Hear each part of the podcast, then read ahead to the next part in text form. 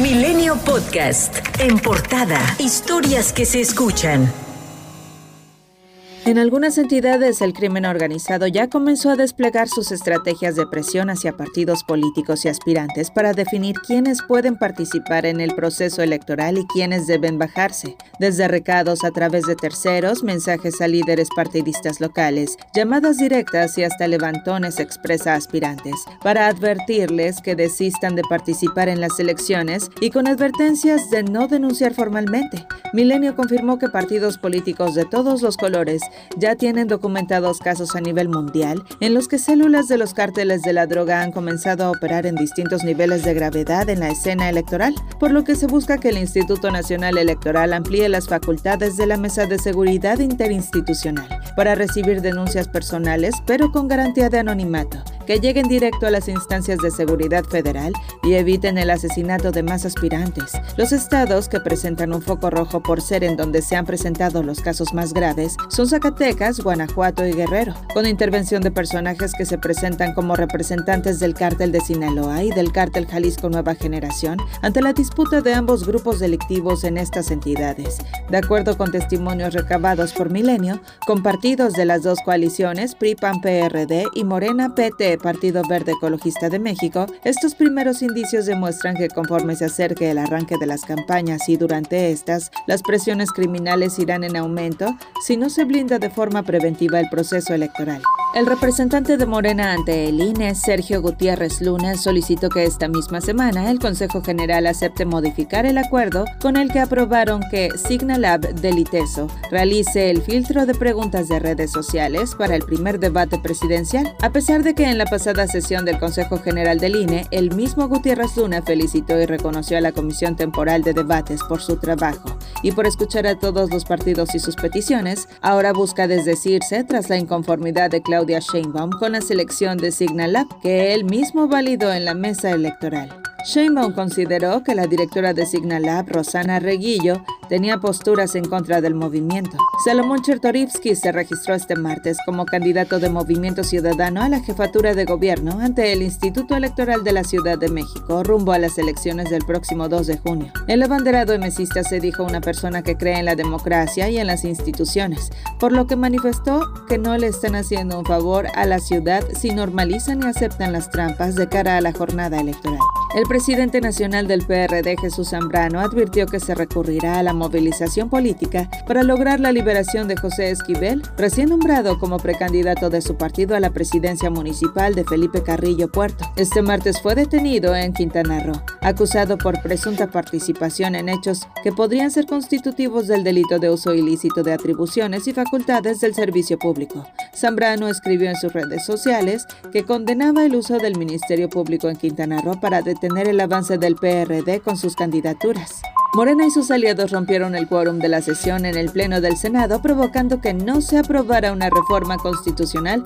para garantizar derechos laborales de ministerios públicos, peritos y policías. Aunque en una votación anterior llegaron a estar presentes 76 legisladores, en este tema solo votaron a favor 48, provocando que no hubiera quórum. El coordinador del grupo parlamentario del Partido Acción Nacional, Julián Rementería del Puerto, señaló que a Morena y a aliados no les importa la seguridad y mucho menos quieren garantizar los derechos de los policías del país. La secretaria de Gobernación, Luisa María Alcalde, envió a la Cámara de Diputados las evaluaciones de impacto presupuestal de las reformas en materia electoral al Poder Judicial y de austeridad republicana, con la conclusión de que ninguna de ellas tendrá efecto alguno sobre los egresos federales. No obstante, la reestructuración del Poder Judicial propuesta por el presidente López Obrador y las nuevas actividades asignadas al INE deberán cubrirse en los presupuestos anuales subsecuentes que autoricen los diputados federales. El líder parlamentario de Morena en la Cámara de Diputados, Ignacio Mier, negó que la oposición le haya doblado el brazo para aplazar la votación del dictamen,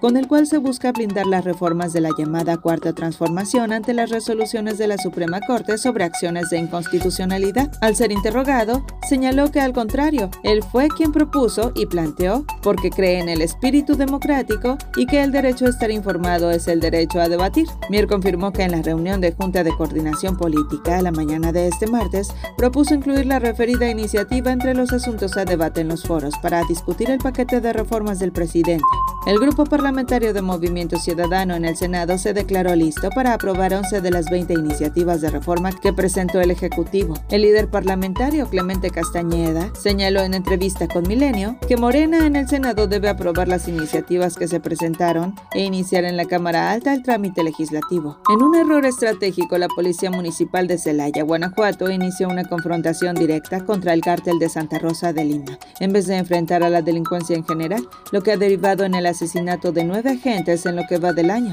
En la segunda ciudad más importante en Guanajuato, ubicada en el corredor del Bajío, los policías usan camionetas todoterreno blindadas, armas largas y pasamontañas. Dejaron de lado el fuero común para emprender una lucha frontal contra la organización que dirigió José Antonio Yepes Ortiz El Marro antes de ser arrestado. El general Enrique García Jaramillo, comandante de la 16 Zona Militar en Guanajuato, explicó que la policía de Celaya está combatiendo frontalmente a este cártel, pero que desafortunadamente ya es una confrontación directa. La Fiscalía General de la República detuvo a Ismael Figueroa Flores, ex líder del sindicato del heroico Cuerpo de Bomberos de la Ciudad de México, contra quien existe una orden de aprehensión librada por un juez federal. La aprehensión se realizó en el Aeropuerto Internacional de Puerto Vallarta, en Jalisco, y fue trasladado a la Ciudad de México para ponerlo a disposición de un juez del Centro de Justicia Penal Federal de Reclusorio Sur. En mayo de 2021, el gobierno de la capital dio a conocer que Ismael Figueroa era buscado por Interpol ya que la FGR solicitó una ficha roja para su captura,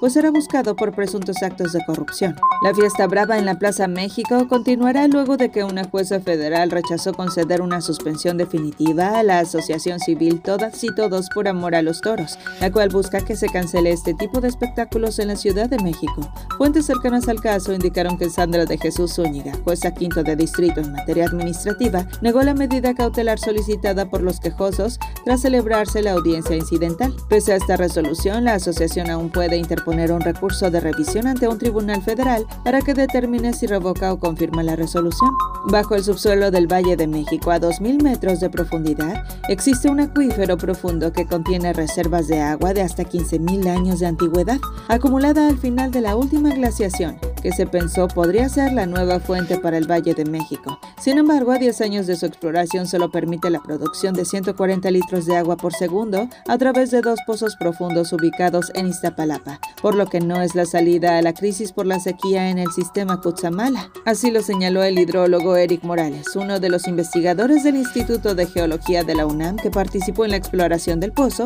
y estudio del acuífero profundo en 2011. Contrario a lo que se pensaría, ni pobladores ni autoridades quieren más turistas en el carnaval anual de Tepoztlán. Esto luego de que en los primeros tres días asistieron cerca de 150 mil visitantes, lo que causó retrasos y que varias de las comparsas no pudieran presentar sus bandas y sus vestimentas. Sergio García, miembro de la comparsa América Central del barrio La Santísima, uno de los cuatro encargados de planificar la fiesta del reconocimiento internacional, pidió que no se difunda el carnaval.